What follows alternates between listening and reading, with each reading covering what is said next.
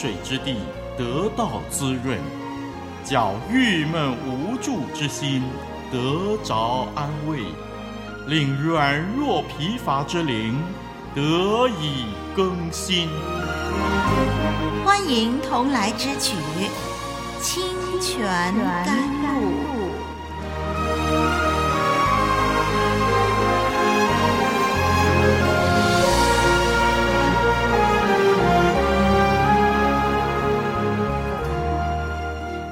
您好，我是丽文。我们今天呢，再一次来学习神的话语。上回我们从创世纪第三十一章第一节啊、读到第二十一节的这段经文呢，呃、有很多我们还没有解释的完的地方，我们今天再继续来解释。我们来看第十节到第十三节有关于神的呼召。那么我们注意第十二节这里啊，在梦里头呢，啊神的使者呢。呃，向他显现，同时他也梦见了羊群啊，在交配的时候，他看见说，凡是跟这个母羊交配的公羊，都是有纹的、有点的、有花斑的。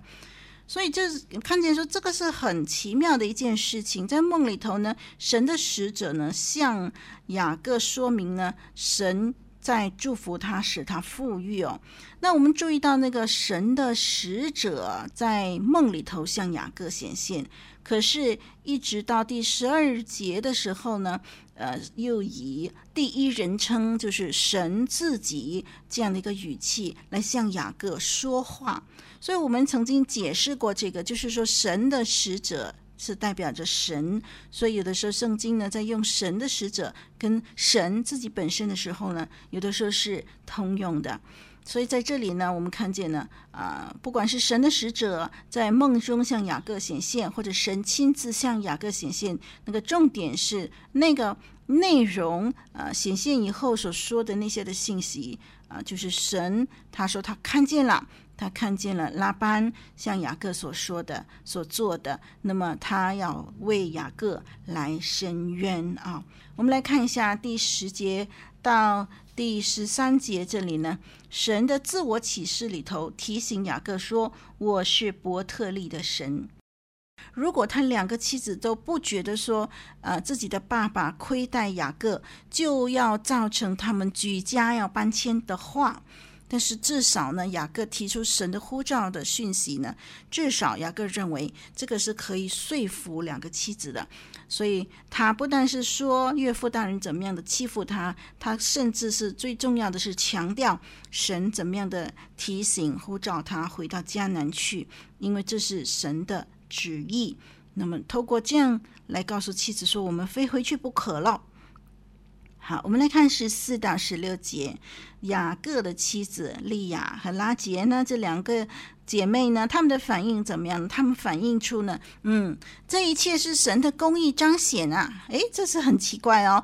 她们两姐妹都呃团结一致来支持雅各回迦南这件事情，因为这两姐妹其实她们非常清楚自己的爸爸拉班呢，这些年来啊都在利用他们发财。利亚和拉杰呢，他们都留意到说，拉班一直在利用自己的女儿。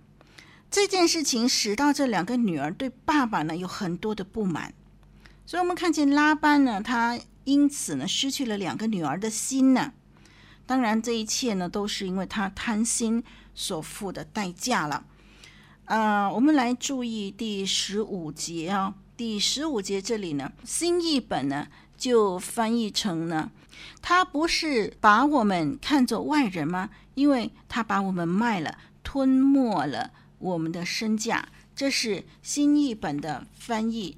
那么第十五节和合本的翻译是这样的：我们不是被他当作外人吗？因为他卖了我们，吞了我们的价值。好，那么说到这个吞没啊，我们看见在努斯尼版里边呢。按照法律来说呢，呃，这个做父亲的拉班呢，应该呢最少呢把出嫁的一部分礼金呢留给女儿。但是呢，我们看见拉杰利亚在说爸爸吞没了他们的身价这件事情呢，我们可以推测得到，拉班完全没有把还啊这个女儿出嫁的这个礼金呢留给女儿啊，所以啊，这个嗯，从卢斯尼版的法律来看，我们看见呢，本来爸爸应该做的事情呢。拉班都没有做，所以两个女儿非常的不满啊，觉得说我们仅有的一点点礼金啊，这些啊，爸爸都没有给我们，他是在把我们有的东西，我们本来是属于我们的东西呢，都吞没了。第十六节呢，就说到神呢吩咐你的一切呢，你就。呃，照着去做吧，这样子啊，所以他们很承认说，啊，雅各的富裕呢是神的作为，所以他们愿意跟雅各一起来顺服神的呼召，回应神，回到迦南地区。我们看见，嗯，整个这几十年来啊，拉班呢很明显的就是不让两个女儿继承家产，他们认为呢，神。现在呼召雅各回去迦南，是神显出公义，为他们伸冤，要在另外一个地方来祝福他们。所以这是拉结和利亚呢，呃，支持雅各的其中的一点。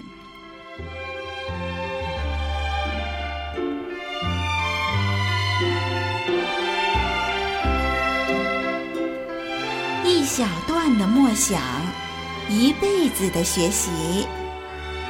在忙碌的生活中，让自己的心灵稍稍安息，聆听真神的恩言，使你再度启程时加倍稳妥，加倍准确。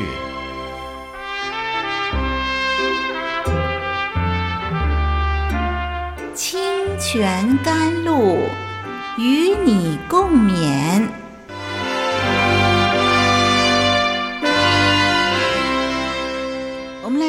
看第十七节到第十九节，第十七节到第十九节这里呢，就记载了啊、呃，雅各呢就开始呢就把一切呢都收拾好，然后呢就骑上骆驼就呃逃走了。那么那个时候第十九节说什么？当雅各逃走的时候是什么时候啊？是拉班剪羊毛去了。我们注意看这个剪羊毛这件事情啊，雅各逃走之前是神的呼召，对不对？神呼召以后，雅各就很迅速的顺服神，跟两个妻子商量了以后就逃走。所以，我们看见是在一个很短的时间里边呢，啊，发展这一切的。因此，我们看见神呼召雅各的时候，就是在拉班剪羊毛的那个时间了。好。剪羊毛是什么时间呢？原来啊，剪羊毛是雅各逃走的最理想时期哦。剪羊毛的工作呢，嗯，需要大量的男工哈、长时间的在很远的地方，离开家里很远的地方去工作去剪羊毛。所以剪羊毛的时间就是拉班跟那些家里头的那些男工哈、都不在家的时候，这是第一点。第二点，什么时候才需要剪羊毛？冬天需要吗？当然不需要。剪羊毛呢，是在夏天的时候，所以雅各是在夏天的时候离开的。啊，冬天的时候不剪羊毛，夏天的时候剪羊毛。第一呢，这些的男工都不在，拉班都不在。第二呢，夏天逃走就比冬天逃走更方便了。您说是吗？带着一大群的牲畜，一大群的仆婢，还有两个妻子、两个妾，还有一大堆的儿女啊！这一大班的人要逃走，如果是在冬天啊，那真是苦不堪言了啊！走不了几步呢，大概就被追上了。可是如果是在夏天，哎，那就不同了。您说是吗？哎，夏天逃走就轻省的多了，至少呢，衣服呢就少带几件了啊，身上穿的没那么笨重了，所以这各方面你可以看见说，呃，这是最好的时机。所以神的呼召临到雅各是在剪羊毛的时候，神的时间是最好的。弟兄姐妹、听众朋友，神临到我们的这些的呼召呢，常常是最适当的时间。你回顾啊，你的人生里边有很多的变动的时候，好像这些的变动在当时你觉得不喜欢，你觉得很难忍受，但是你回头看，哎呀，那是神很好的一个预备。然后你再看看时间表，你就会发现说，哎，那件事情发生的刚刚好，神的呼召临到的时间是刚刚好的。神不会随随便便、糊里糊涂的选一个最不恰当的时间，叫你迈开步伐做一些糊涂事。所以，这个是我们发现神的智慧，神的啊、这些的嗯安排啊。丽文回想丽文这些年用广播来服侍神的时候呢，啊、每一次。在服侍神的时候，有时很多时候孩子生病了，孩子很小的时候，有时候发高烧，有时候要住医院，呃，这些考验临到的时候是很不方便。但是回想起来，常常都是在、呃、星期五啦，啊、周末啦，是或者是公共假期的时候发生的。这样呢，丽文呢在。照顾孩子住院呐、生病的时候呢，通常就不需要拿太多的假期，所以发现说，神给我们的这些安排其实是呃时间实在是刚刚好的。让我们看这个第十九节，这里说到呢，拉班剪羊毛的时候，雅各离开了，那么发生了一件什么事呢？拉结偷了他父亲的神像哦。哎，偷神像这件事情呢、啊，我们需要稍微解释一下。雅各所有的完全是出于神的祝福，他没有拿去任何属于拉班的牲畜或者是财物。但是有一样是例外的，就是神像。拉杰没有让雅各知道，就拿去了他父亲的神像。在临走的这一刻，我们来看看拉杰为什么这样做呢？所谓的这个神像啊，那么我们看到呢，就是这是一些神像，当然有一些有大的啦，有小的啦。那么拉杰能够偷偷的拿走的这个神像呢，我们相信呢，都是属于可能比较小的。拉杰大概就是以为说，这个神像可以给他带来福分，带来祝福。或者呢，在前面呢，逃亡这个漫长的旅途当中呢，他希望呢能够有一些敬拜的食物、敬拜的对象啊。呃，我们看见拉杰呢，显然是还没有完全摆脱他异教的背景。那我我想这个还不是最主要的，其实最主要的就是偷神像这件事情啊，呃，是代表了呃一个长子的继承权。拉结偷去神像，很明显就是说，他希望呢，呃，他们家就是雅各呢拥有这个神像，那么雅各就会得着这个长子的继承权的地位。因为拉班的儿子们呢，非常的嫉妒雅各，认为雅各。来威胁到他们将来的利益。雅各只不过是一个女婿，竟然呢，呃，在他的爸爸他们家里头呢，富裕起来。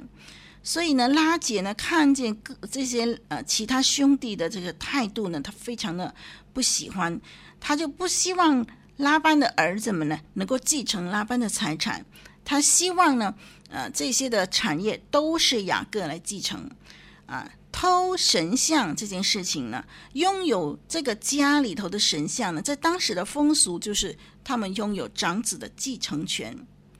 其实，嗯、雅各自己本身倒是没有这种野心啦。我们从这个经文我们可以查看到说，雅各其实已经很满足于他现在所拥有的一切了，他根本就没有打算啊、要多拿一些的。啊，而更何况就是说，神已经应许他嘛，他也知道他自己是应许的继承者哦。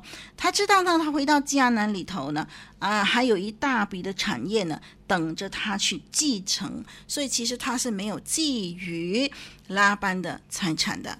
不过拉结可不这么想，所以他就偷了雅各的神像。好，那么我们看见呢。在第十七节到二十一节这一段里边呢，拉班呢，他是很想呢追回雅各呢，他其实不是说舍不得雅各，或者说舍不得两个女儿，他其实是要取回神像。他发现两个孩子不见了，两个举家逃走了，更严重的是神像不见了，所以他担心呢，有一天雅各拿着神像回来，跟他争取这个继承权，所以他必须追回雅各啊，那么把神像取回来。好，我们来看这个第二十节。第二十节，雅各呢偷偷的走了。我们的和合本说他偷走了。原文呢，原文是雅各偷了亚兰人拉班的心，没告诉他要逃走。原文是这样记载的：雅各偷了亚兰人拉班的心，没告诉他要逃走，偷了某某人的心。这个呃写法，这个说法，其实它的意思就是欺骗的意思啊。雅各就是骗了拉班，那么没有告诉拉班，就偷偷的走了，是这样的一个意思。我们看见啊，这个、呃、拉杰偷了神像，雅各呢偷了。拉班的心，呃，这样的一个文字游戏非常巧妙。这拉杰跟雅各真是一对活宝，一对呃，这非常登对的夫妻啊。两个都是偷了，偷了这个，偷了那个啊。然后呢，呃，我们看见现在接下来呢，嗯，雅各逃跑了。